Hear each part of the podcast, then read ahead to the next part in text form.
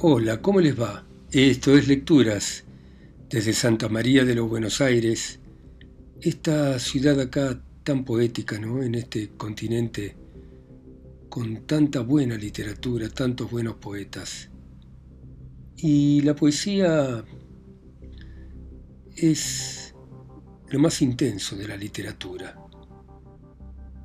Les diría que hay muchos buenos narradores, cuentistas, excelentes novelistas, pero un buen poeta es algo bastante raro, poco frecuente y poco leído.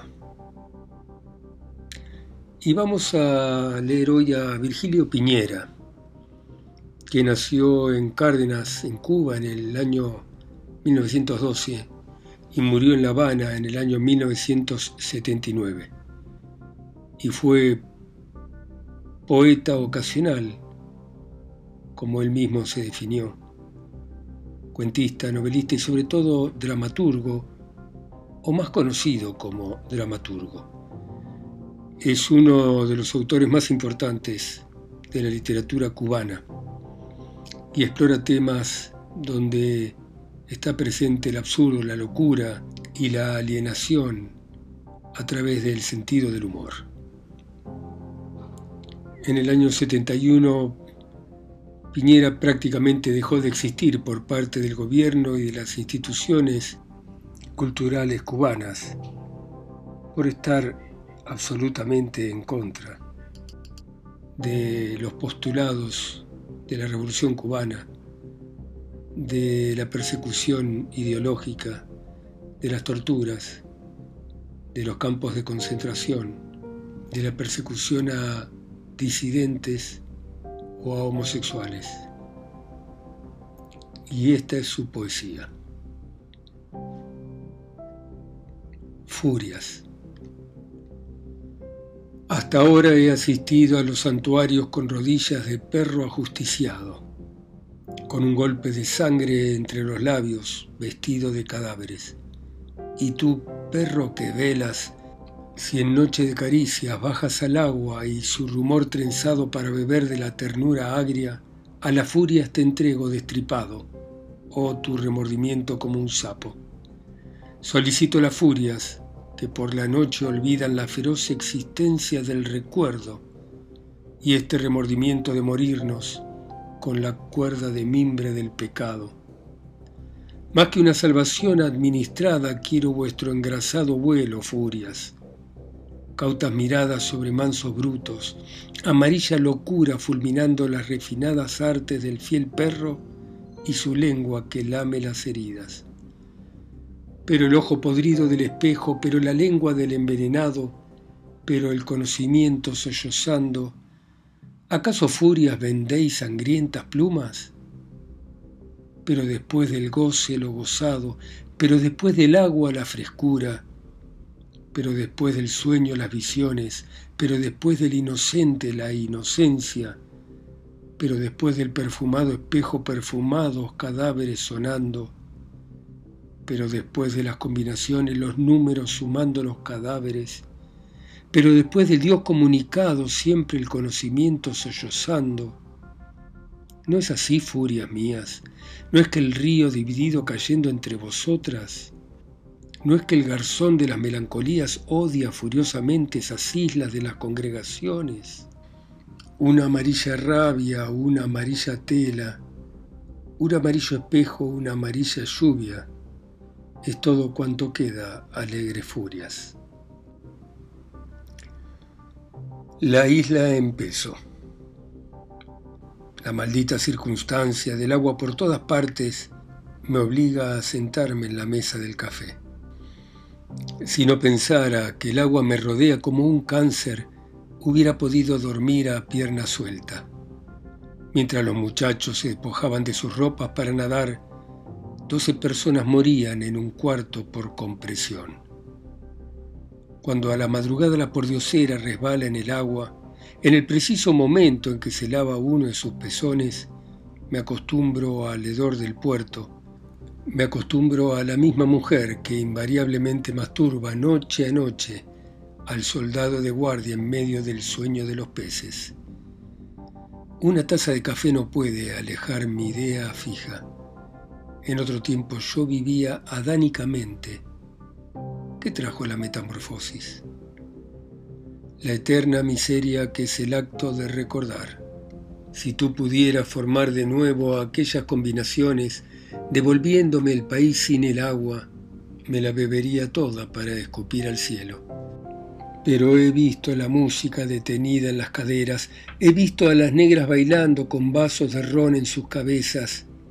Hay que saltar del lecho con la firme convicción de que tus dientes han crecido, de que tu corazón te saldrá por la boca. Aún flota en los arrecifes el uniforme del marinero ahogado. Hay que saltar del lecho y buscar la vena mayor del mar para desangrarlo me he puesto a pescar esponja frenéticamente, esos seres milagrosos que pueden desalojar hasta la última gota de agua y vivir secamente. Esta noche he llorado al conocer a una anciana que ha vivido 108 años rodeado de agua por todas partes. Hay que morder, hay que gritar, hay que arañar. He dado las últimas instrucciones. El perfume de la piña puede detener a un pájaro. Los once mulatos se disputaban el fruto. Los once mulatos fálicos murieron en la orilla de la playa. He dado las últimas instrucciones. Todos nos hemos desnudado. Llegué cuando daban un vaso de aguardiente a la Virgen Bárbara, cuando regaban ron por el suelo y los pies parecían lanzas, justamente cuando un cuerpo en el lecho podría parecer impúdico, justamente en el momento en que nadie cree en Dios. Los primeros acordes y la antigüedad de este mundo, hieráticamente una negra y una blanca y el líquido al saltar. Para ponerme triste me vuelo debajo de los brazos. Es en este país donde no hay animales salvajes Pienso en los caballos de los conquistadores cubriendo a las yeguas. Pienso en el desconocido son del areíto, desaparecido para toda la eternidad. Ciertamente debo esforzarme a fin de poner en claro el primer contacto carnal en este país y el primer muerto. Todo se pone en serio cuando el timbal abre la danza. Solamente el europeo leía las meditaciones cartesianas el baile y la isla rodeada de agua por todas partes. Plumas de flamencos, espinas de pargo, ramos de albahaca, semillas de aguacate. La nueva solemnidad de esta isla. País mío tan joven, no sabes definir. ¿Quién puede reír sobre esta roca fúnebre de los sacrificios de gallos? Los dulces ñáñigos bajan sus puñales acompasadamente. Como una guanábana, un corazón puede ser traspasado sin cometer crimen. Una mano en el tres puede traer todo el siniestro color de los caimitos, más lustrosos que un espejo en el relente. Sin embargo, el bello aire se aleja de los palmares. Si hundieras los dedos en su pulpa, creerías en la música. Mi madre fue picada por un alacrán cuando estaba embarazada. ¿Quién puede reír sobre esta roca de los sacrificios de gallos? ¿Quién se tiene a sí mismo cuando las claves chocan? ¿Quién desdeña ahogarse en la indefinible llamarada del flamboyán? La sangre adolescente bebemos en las pulidas jicaras. Ahora no pasa un tigre sino su descripción las blancas dentaduras perforando la noche y también los famélicos dientes de los chinos esperando el desayuno después de la doctrina cristiana.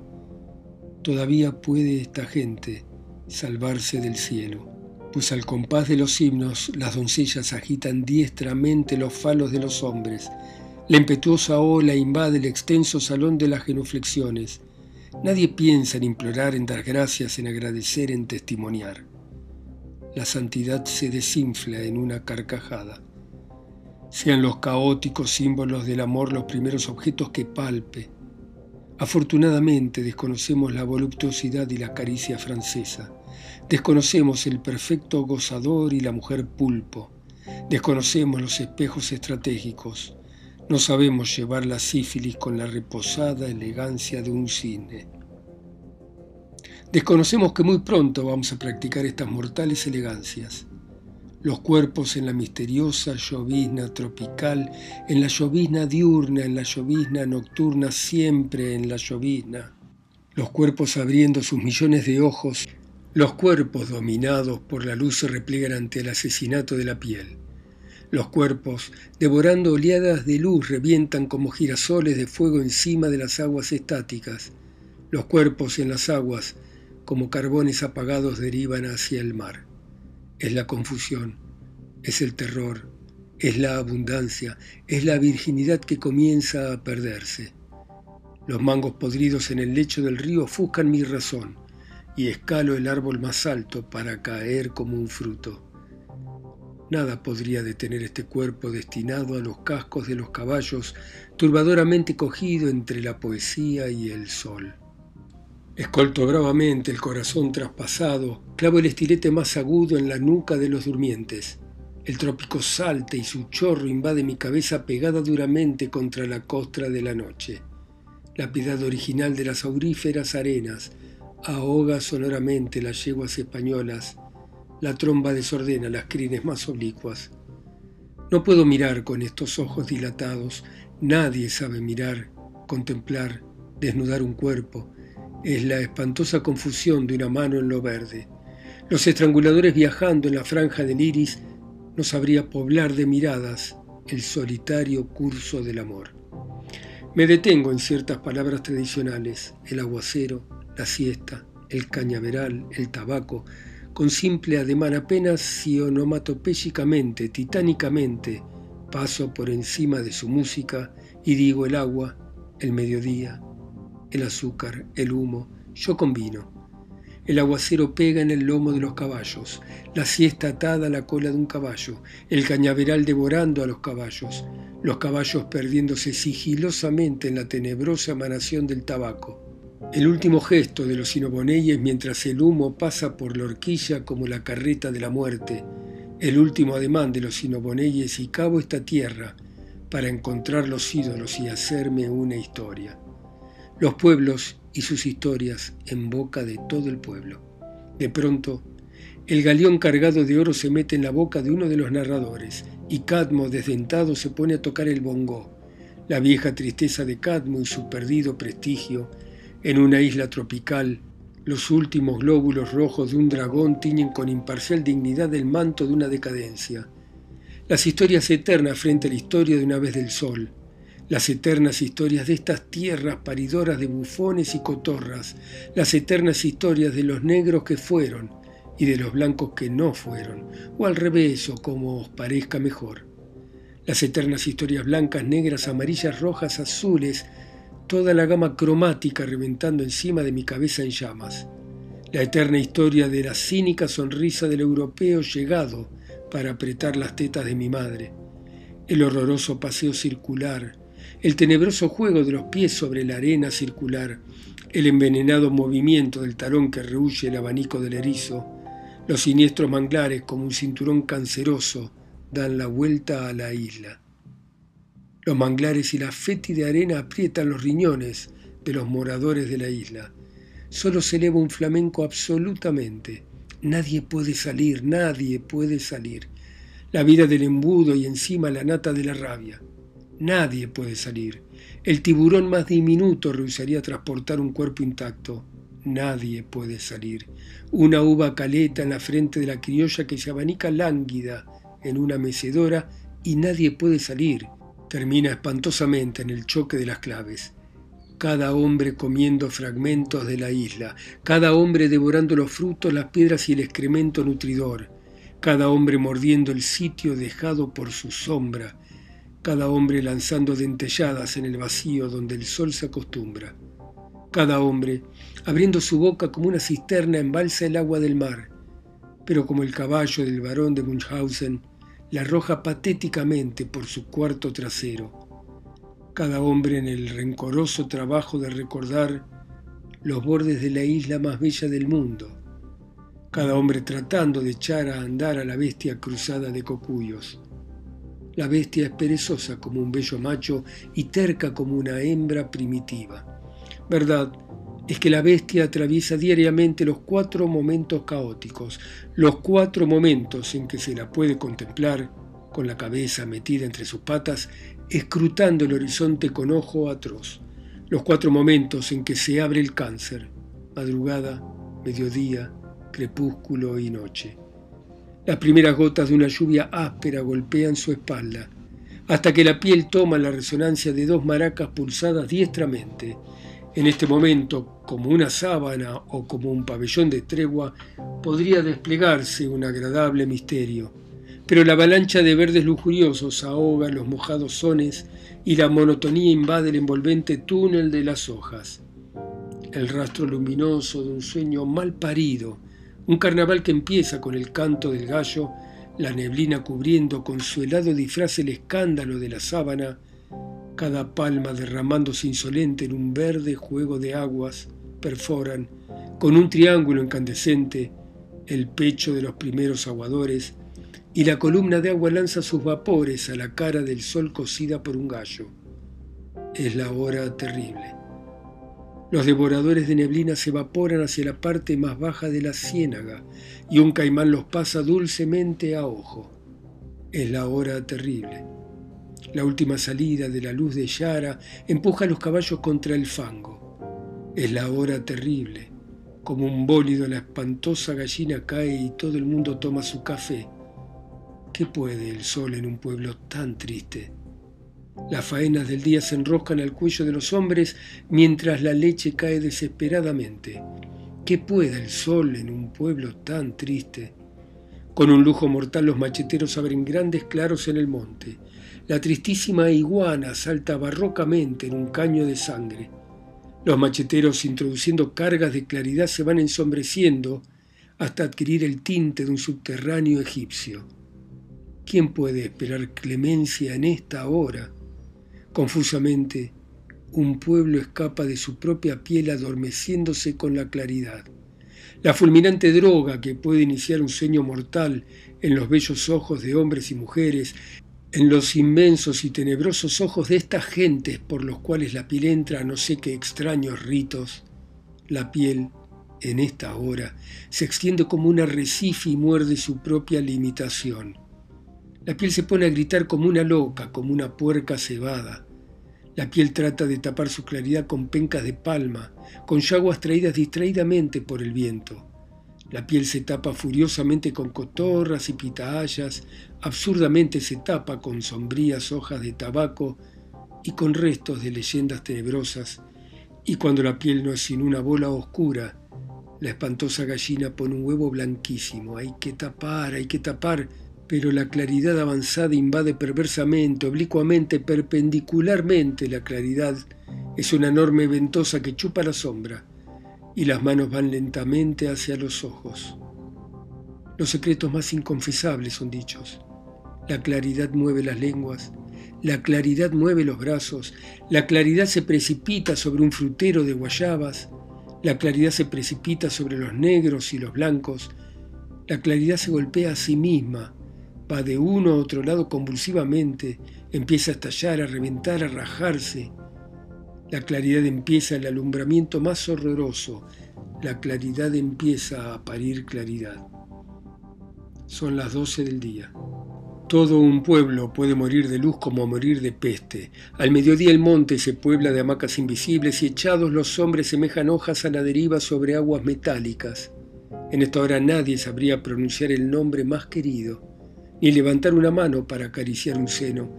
En esta hora del cáncer, un extranjero llegado de playas remotas preguntaría inútilmente qué proyectos tenemos o cuántos hombres mueren de enfermedades tropicales en esta isla.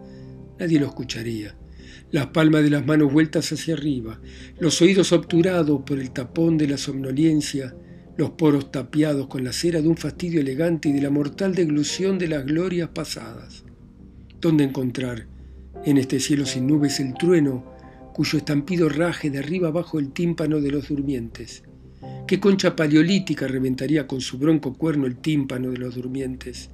Los hombres concha, los hombres macao, los hombres túneles, pueblo mío tan joven no sabes ordenar. Pueblo mío divinamente retórico no sabes relatar. Como la luz o la infancia aún no tienes un rostro, De pronto el mediodía se pone en marcha, se pone en marcha dentro de sí mismo, el mediodía estático se mueve, se balancea, el mediodía empieza a elevarse flatulentamente, sus costuras amenazan reventar, el mediodía sin cultura, sin gravedad, sin tragedia, el mediodía orinando hacia arriba, orinando en sentido inverso a la gran orinada de Gargantúa en las torres de Notre Dame, y todas esas historias leídas por un isleño que no sabe lo que es un cosmos resuelto. Pero el mediodía se resuelve en crepúsculo y el mundo se perfila. A la luz del crepúsculo una hoja de yagruma ordena su terciopelo. Su color plateado del embés es el primer espejo. La bestia lo mira con su ojo atroz. En este trance la pupila se dilata, se extiende hasta aprender la hoja. Entonces la bestia recorre con su ojo las formas sembradas en su lomo. Y los hombres tirados contra su pecho. Es la hora única para mirar la realidad en esta tierra. No una mujer o un hombre frente a frente, sino el contorno de una mujer o un hombre frente a frente. Entran ingrávidos en el amor, de tal modo que Newton huye avergonzado. Una guinea chilla para indicar el ángelus. Abrus precatorius anona miristica anona palustris. Una letanía vegetal sin trasmundo se eleva frente a los arcos floridos del amor. Eugenia aromática, Eugenia fragans, Eugenia aplicatura ala. El paraíso y el infierno estallan y solo queda la tierra, ficus religiosa, ficus nítida, ficus suffocans. La tierra produciendo por los siglos de los siglos, panicum colonum, panicum sanguinale, panicum maximum. El recuerdo de una poesía natural no codificada me viene a los labios, árbol de poeta, árbol del amor, árbol del seso, una poesía exclusivamente de la boca como la saliva, flor de calentura, flor de cera, flor de la Y, una poesía microscópica, lágrimas de Job, lágrimas de Júpiter, lágrimas de amor. Pero la noche se cierra sobre la poesía y las formas se esfuman. En esta isla lo primero que la noche hace es despertar el olfato. Todas las aletas de todas las narices azotan el aire buscando una flor invisible. La noche se pone a moler millares de pétalos, la noche se cruza de paralelos y meridianos de olor, los cuerpos se encuentran en el olor, se reconocen en este olor único que nuestra noche sabe provocar. El olor lleva la batuta de las cosas que pasan por la noche. El olor entra en el baile, se aprieta contra el guiro. El olor sale por la boca de los instrumentos musicales, se posa en los pies de los bailadores. El corro de los presentes devora cantidades de olor. Abre las puertas y las parejas se suman a la noche. La noche es un mango, es una piña, es un jazmín. La noche es un árbol frente a otro árbol sin mover sus ramas. La noche es un insulto perfumado en la mejilla de la bestia. Una noche esterilizada, una noche sin almas en pena, sin memoria, sin historia, una noche antillana. Una noche interrumpida por el europeo, el inevitable personaje de paso que deja su cagada ilustre, a lo sumo, 500 años, un suspiro en el rodar de la noche antillana, una excrescencia vencida por el olor de la noche antillana. No importa que sea una procesión, una conga, una comparsa, un desfile. La noche invade con su olor y todos quieren copular. El olor sabe arrancar las máscaras de la civilización, sabe que el hombre y la mujer se encontrarán sin falta en el platanal. Musa paradisíaca ampara a los amantes. No hay que ganar el cielo para gozarlo. Dos cuerpos en el platanal valen tanto como la primera pareja, la odiosa pareja que sirvió para marcar la separación. Musa paradisíaca ampara a los amantes. No queremos potencias celestiales, sino presencias terrestres. Que la tierra nos ampare, que nos ampare el deseo. Felizmente no llevamos el cielo en la masa de la sangre, solo sentimos su realidad física por la comunicación de la lluvia al golpear nuestras cabezas. Bajo la lluvia, bajo el olor, bajo todo lo que es una realidad, un pueblo se hace y deshace, dejando los testimonios. Un velorio, un guateque, una mano, un crimen, revueltos, confundidos, fundidos en la resaca perpetua, haciendo leves saludos, enseñando los dientes, golpeando sus riñones. Un pueblo desciende, resuelto en enormes postas de abono, sintiendo como el agua lo rodea por todas partes, más abajo, más abajo, y el mar picando en sus espaldas, un pueblo permanece junto a su bestia en la hora de partir, aullando en el mar, devorando frutas, sacrificando animales siempre más abajo, hasta saber el peso de su isla, el peso de una isla en el amor de un pueblo. Bueno, muchas gracias por oír a Virgilio Piñera estos versos que son de la década del 40. Volveremos sobre él más adelante. Ustedes, escuchando en sus países, ciudades, continentes o islas, a través de mi voz acá sola y lejos, en Santa María de los Buenos Aires. Chau, hasta mañana.